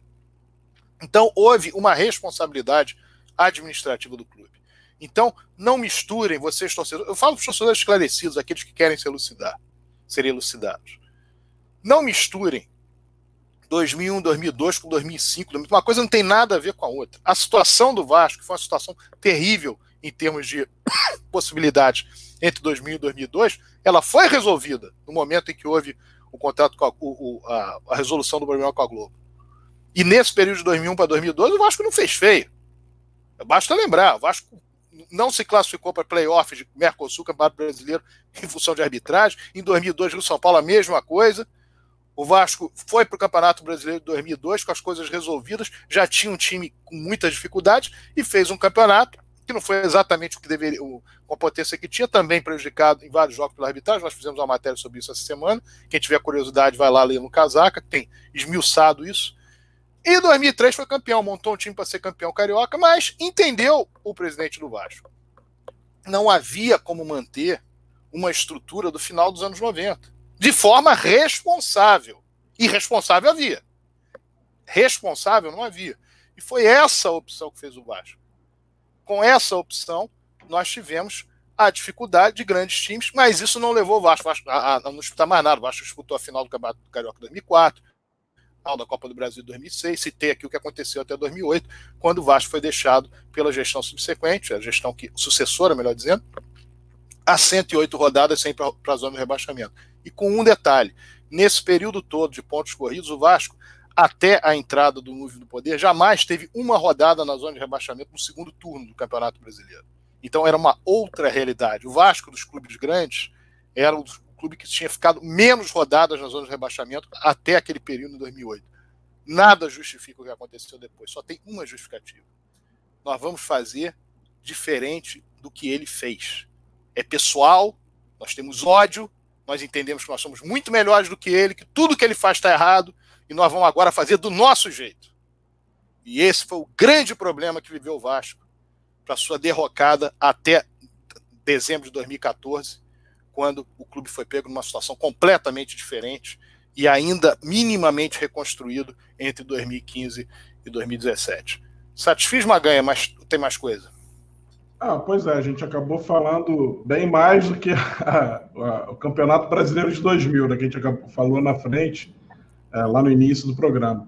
Tem alguns detalhezinhos que eu queria pontuar. Por exemplo, você lembrou bem esse período de transição da, da Lei Pelé, né, que estava acontecendo exatamente ali 2000, 2001, e, e teve um episódio importante, né? É, a gente está no meio de um torniquete financeiro em 2001, o Vasco acabou de ser campeão brasileiro, vencendo São Caetano, e o Juninho Pernambucano faz a última partida pelo Vasco. É, estava se encaminhando ali uma negociação do Juninho Pernambucano com o time do exterior. O Vasco ia ganhar, se não me engano, algo próximo a 15 milhões, isso na época era dinheiro pra caramba. Isso aí, na época, pagava a folha por meses. A folha não era inflacionada como é hoje. A folha salarial né, do, do elenco do Vasco. E se o Vasco realmente pegasse esse dinheiro, fizesse a transação e botasse os 15 milhões na, na, na conta do Vasco, o Vasco atravessar o torniquete financeiro rindo da cara da Globo, mantendo o time de ponta, mantendo a disputa por títulos é, de forma inquestionável. Porém, o Juninho Pernambucano preferiu sair é, inventando um, um papo furado, usou uma a advogada, que foi a, a Gislaine, que era Gislaine Nunes, né? E hoje ela está até de volta no noticiário. Na época ela era só uma advogada querendo ajudar um atleta. É, depois ela se tornou é, advogada e empresária de jogador de futebol. E agora ela já apareceu novamente no noticiário. Está indo lá para o Paraguai para tentar soltar o Ronaldinho Gaúcho. Ou seja, essa é uma personagem também que, né, passando aí 20 anos, ela ainda está é, é, né, no noticiário esportivo. Então, esse, essa saída gratuita do Juninho, Juninho Pernambucano do Vasco também é algo bastante importante. É algo é, que causa um prejuízo enorme para o Vasco. Né? É, porque o Vasco estava contando com esse dinheiro, ele saiu gratuitamente, o Vasco não ganhou um centavo naquele momento. Sabe-se lá quem ganhou dinheiro com essa transação, né? De repente o próprio jogador, de repente o grupo de empresários que estava ali é, atuando junto com a Gislaine Nunes, enfim. É, acabou que o Juninho foi para a Europa e o Vasco não viu o centavo. Futuramente houve uma, um, uh, uma negociação jurídica no Brasil que ele ressarciu o clube, é, mas não foi nada é, próximo daqui, daqui, dessa quantia que o Vasco ia ter direito a receber no clube europeu, quando ele se desliga do Vasco ali é, na, nos primeiros meses do ano 2001. Um outro detalhe também muito importante que a gente tem que pontuar é que a realidade da, é, de comunicação no ano de 2001 é extremamente diferente de, das coisas que acontecem hoje. Por exemplo, é, se esse episódio da queda do alambrado tivesse acontecido hoje, com a capacidade, com a democracia de acesso à, comunicação que, que temos hoje, né, os meios de comunicação, mídias sociais, é, os próprios torcedores do Vasco provavelmente iam pegar uh, esses minutos, né, de 50 minutos da queda do alambrado na, na transmissão da Globo e ia, ia, ficar apontando ali a, as incoerências do, do Galvão Bueno falando, uh, certamente so, ouvindo aqui no ponto né, o diretor falando, oh, acaba com esse jogo aí que vai começar o Gaúga, a nossa novela das seis. Então, é, certamente ia ser a, a, forma de, também de resistência do torcedor vascaíno.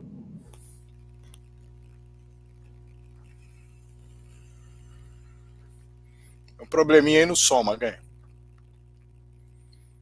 aproveitar esse problema que nós temos no som do Maganha, complementar aqui o que ele estava falando em relação à questão da saída do Juninho, foi uma questão inerente à fundo de garantia. A Gislaine, na época, era só uma advogada não tinha nenhuma relação com o empresário. Agora, evidentemente que ficou muito mais barato, o clube comprou, e obviamente ficou uma operação que outras pessoas devem ter ganho para conseguir, essa, não a Gislaine, que era só a advogada dele, mas para conseguir a liberação do atleta, que teve que ressarcir o Vasco, de fato, como foi dito, quatro anos depois, mas por um valor a menor. E uma das coisas que o Eduardo Maganha estava falando, no que diz respeito à forma como a torcida do Vasco se manifestou em poderia ter se manifestado se houvesse as mídias sociais como há hoje, em 2000, quando, quando houve a queda do alambrado, ela também teria essa possibilidade de questionar como, o que aconteceu com o Vasco em 2015. O Vasco foi francamente prejudicado pela arbitragem, 14 pontos, nós já falamos sobre isso várias vezes, e ela, como um todo, não se manifestou. Portanto, é o que eu falo, a institucionalidade está acima das pessoas. Nós tivemos uma oportunidade em 2011 de, durante o Campeonato Brasileiro, nós éramos oposição clara à administração do Roberto Dinamite, nós, com mídias sociais muito mais fortes que 2001, mas menos fortes que 2020, nós nos manifestamos inúmeras vezes, várias vezes, para falar sobre aquilo que estava acontecendo com o Vasco. O presidente Eurico Miranda, quando o André Sanches foi chamado para ser diretor de seleção da CBF, ele que era quem mandava no Corinthians. Nós pontuamos, o presidente Eurico Miranda pontuou, nós escrevemos, nós falamos sobre a arbitragem, nós falamos sobre a repetição do hábito no jogo contra o Flamengo, do retorno que houveram no turno, sobre os prejuízos que o Vasco estava sofrendo no segundo turno. Então, isso é o que se faz. O trabalho que foi feito em 2015, questionamento de arbitragem, com a imprensa toda dizendo que não estava acontecendo aquilo, foi nosso. As outras pessoas, outros grupos não se posicionaram, talvez porque estivesse pensando, pode ter um ganho se o Vasco cair de novo com o Eurico Miranda, porque aí nós podemos dizer que o Eurico Miranda é isso, é aquilo, é aquilo outro. É muito pequenininho isso perto do Vasco, perto da grandeza do Vasco. Nós tivemos a responsabilidade de, em sendo oposição, sermos institucionais. Ser oposição numa determinada circunstância de posicionamento político não é ser oposição ao clube, é ser oposição no clube. Essa é a grande diferença. Então, isso que o Eduardo Maganha falou, eu já pensei várias vezes. Em 2001, se nós tivéssemos as mídias sociais, poderia ser, mas também poderia ser que houvesse um movimento contrário das próprias mídias. Ah, mas é o Eurico, que já em 2000 tinham 500 pessoas com problema com o Eurico. É o Eurico. Se acontecer também, aconteceu, não tem problema. Então, as coisas elas são divulgadas. Hoje, as, todas as notícias, todas as coisas que acontecem são divulgadas rapidamente. A forma como levar isso institucionalmente, ou levar isso em benefício de uma questão política A ou B, é que é o grande problema. O torcedor do Vasco tinha que tomar como lição o seu pouco fazer naquela, naquela situação. Jogou-se tudo na mão de uma pessoa e deixando que essa pessoa fosse devidamente ardesse e fosse devidamente batida por todos os lados. Embora ela resistisse. E não se tomou uma posição de torcida. Que o Casaca, e eu já disse, eu não fazia parte do Casaca. O Casaca, ele comprou essa briga sozinho como eu já tive inúmeras oportunidades de dizer, para mim ia comprar a briga sozinho e ia parar em seis meses, e não parou. Então, é um exemplo para aquilo que o Casaca agora, daqui a poucos dias vai fazer 20 anos, o Casaca é um exemplo de luta institucional pelo Vasco. E talvez por ele ser um exemplo tão claro de luta institucional pelo Vasco, e muitos não tenham o desejo da luta institucional contra o Vasco, o Casaca é tão combatido. Porque de fato não há nada para falar. Quando não há nada para falar, as pessoas inventam. Estou satisfeito aqui com relação à nossa live. Como disse o Maganha, foi uma hora e 26 minutos. Você deve fazer mais algum complemento. E aí nós fechamos com a nossa despedida. Vamos lá, Maganha. Beleza. Bom, eu estava falando ali, eu não vou voltar nesse assunto, mas acho que você é, continuou desenvolvendo o que eu estava falando. Né? Naquele momento ali, o clube sequer tinha um site oficial, ele já tinha é, site oficial, acho que por volta de 98, deixou de ter site oficial, é, e depois voltou a ter site oficial, acho que lá para 2002, 2003, alguma coisa assim. É, então, assim, é, realmente havia uma carência muito grande de comunicação e até um dos motivos por que, que o Casaca surge, né? O Casaca surge exatamente falando, pô, é, nós queremos ajudar o clube de alguma forma, porque o clube, é, a gente escuta o clube se defendendo, mas isso não é reverberado, né? o clube não, clube solta uma nota oficial, mas a, a, nota oficial a gente consegue ler, mas o grande público, a, a grande maioria dos torcedores vascaínos não leem essa nota oficial na íntegra. Né? Então, isso são coisas que acabam é, deixando muito é, o torcedor vascaíno somente com a versão da Globo, que vai dar a, a pregada. Eu estou lembrando aqui, Sérgio, tem um personagem também bem interessante em 2001, que foi o Eli, Eliakim Araújo, Araújo.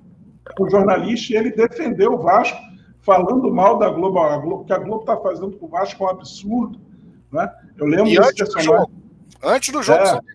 antes do jogo. Pois é.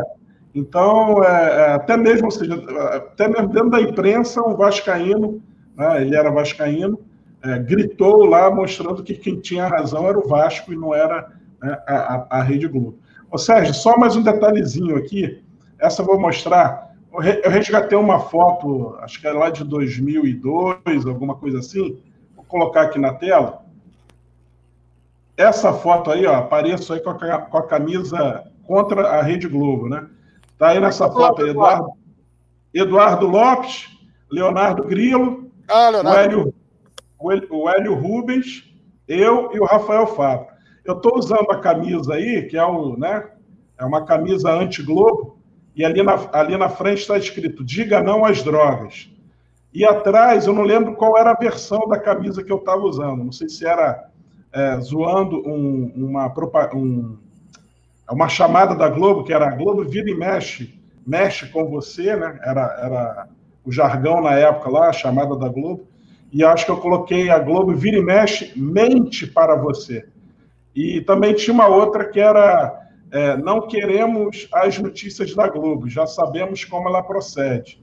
Então eram duas versões dessa camisa aí. E aí eu faço agora também uma ressalva, né, que ó, é, acabou descambando né, para um, um, o, a forma como o mundo se, se comunica hoje, né, muito através do WhatsApp, acabou descambando também para algo muito ruim, né? Que aí você passa a se informar por meio de comunicação que não tem o trabalho jornalístico então, hoje, apesar de eu ter usado a camisa anti-Globo na época, hoje eu falo para os meus pais, pô, para de se comunicar, de acessar informação de site estranho é, pelo WhatsApp, para com isso, é fake news, isso é mentira. tem que acessar a notícia de, de jornalistas que realmente né, pesquisaram se é fato, se é feito. Apuram, né? E aí eu tô, é, tem que apurar. E aí eu tô recomendando meus pais a, a, a usarem a Globo como fonte de notícia para saber se algo é verdadeiro ou se é mentiroso. Você vê as guinadas, as guinadas que o mundo dá, né? É verdade, porque o, o, grande problema, o que se questionou durante muito tempo, é o monopólio de informação da Globo, o que fa fazer com que outras emissoras, ou que outros meios de comunicação, que eles dissessem não tivesse credibilidade, porque não tinha passado na Globo. Mas aí não é de você sair de 8 para 80 ou de 80 para 8. Então não é a partir de agora todos têm credibilidade, menos a Globo. Não é isso. É você entender que existem as empresas que trabalham com comunicação, e a Pura não é só a Globo, aí nós temos, nós temos Bandeirante, temos Record, temos, enfim, tem inúmeros, temos, temos inúmeros jornais, tudo bem, cada um pode ter sua visão, etc., mas pelo menos é algo apurado, que aí você pode interpretar e achar qual é o melhor caminho. Mas você não pode começar a achar, bom, nada disso presta, então a partir de agora eu vou buscar em sites e alternativos todas as notícias. No caso nosso, nós fomos um exemplo de site alternativo que trabalhou com a verdade nós trabalhamos uhum. dentro da, da elucidação do torcedor. Então, nós tínhamos como ir para uma, um confronto com aquilo que estava sendo dito pela Globo, ou por qualquer outro, independentemente do veículo, se dissesse algo que estava em desacordo conosco, porque nós não estávamos chutando o que nós estávamos falando. Uma das coisas que eu tive a preocupação de chegar no casaca, desde o início, foi isso: é fazer com que nós tivéssemos uma palavra que pudesse ser defendida em qualquer canto sobre a nossa posição. Isso é um exemplo de mídia alternativa, mas não são todas as mídias alternativas que pensam assim. Daí você tem que ter um determinado parâmetro para. Bom, essa mídia alternativa do casaco ela tem 20 anos. É diferente. Uma mídia alternativa que tem três meses, que tem quatro meses. As pessoas são pessoas conhecidas, os rostos são conhecidos, se responsabilizam pelo que dizem. Então, é uma diferença brutal entre qualquer tipo de mídia. Você tem, de fato, que ter preocupação com as mídias oficiais. Nesse momento, inclusive, que o Brasil vive hoje, acho que o mundo vive, é muito importante olhar o que nas mídias oficiais está sendo dito, que é uma palavra que vai ter muito mais respaldo, muito mais apuração para se dar uma informação, do que ficar indo atrás de site A, B, C ou D, com, com coisas completamente fora do parâmetro mundial que está se vendo. Inclusive, essa discussão da forma como se resolve um problema como esse, que é gravíssimo e não, e não é tratado da forma como deve ser tratado, não é tratado exatamente porque as pessoas começam a ter alternativas de opinião dentro de uma lógica que não faz sentido algum, deixando a lógica fática, que é aquilo que está se vendo, que se vê na Itália, que já se vê na Espanha, que se viu na China, e com a não, o não entendimento daquilo que deve ser feito por nós, cidadãos, todos baseados num preceito que é o preceito que está sendo dito por onde? Pela grande mídia, não é pela, pela mídia alternativa. Exatamente. Sérgio, aí concluindo então a fala com, com coronavírus, né? Então temos que é, manter sempre em mente os cuidados que precisamos ter com o coronavírus para não atingir, é, para nos protegermos e também para não contaminarmos outras pessoas. E a gente aproveita então para encerrar agora o programa com essa mensagem aí: proteja-se é, aproveite essa quarentena para, né, momento você está passando um pouco mais em casa, se é que você está passando mais tempo em casa, né, aproveite para estudar, para ler um livro, para, para buscar é, mais informações, para se tornar uma pessoa melhor e tendo todo esse cuidado aí com, com a higiene, é uma questão sanitária e é uma questão de vida ou morte também. É isso, Sérgio. Falamos aí da, do Vasco campeão do Campeonato Brasileiro de, do ano 2000, a Copa João Abelães, Vasco 3 a 1 no São Caetano, assistindo esse jogo hoje aí na, na no Sport TV, né, que exibiu, exibiu o videotape do jogo, e recordar, recordar e viver. Nos lembramos aqui de vários detalhes de, de bastidores, vários detalhes do contexto histórico da época, lembramos aquele elenco, a qualidade daquele elenco maravilhoso que o Vasco tinha, se você estiver chegando aqui na live agora, a gente, assim que encerrar, você volta para assistir o comecinho e não se esqueça de curtir as nossas redes sociais, é, nos acompanhar, tocar lá o sininho para receber as atualizações do YouTube. E é isso daí. Bom, Sérgio, encerrando por aqui, você não vai mandar um beijo na Dona Irene? Acho que você encerra daí, eu encerro daqui, né? Porque você fala, então, vou, deixar aqui um, vou deixar um abraço não só a Dona de Niterói, ao seu Juvenil à minha irmã Claudilena, mas vou deixar um abraço para toda a torcida vascaína. Cuidem-se, cuidemos nós do nosso mundo, porque o mundo é nosso, não pode deixar de ser nosso por nossa irresponsabilidade. Ok? Um grande abraço a todos. Saudações vascaínas. Pode encerrar, Eduardo Maganha. Perfeito. Um grande abraço, saudações vascaínas a todos. Esse foi o Resenha Vascaína número 5. Espero que a gente volte em breve para mais conversas desse tipo. Grande abraço, obrigado por ter assistido até agora. Saudações vascaínas.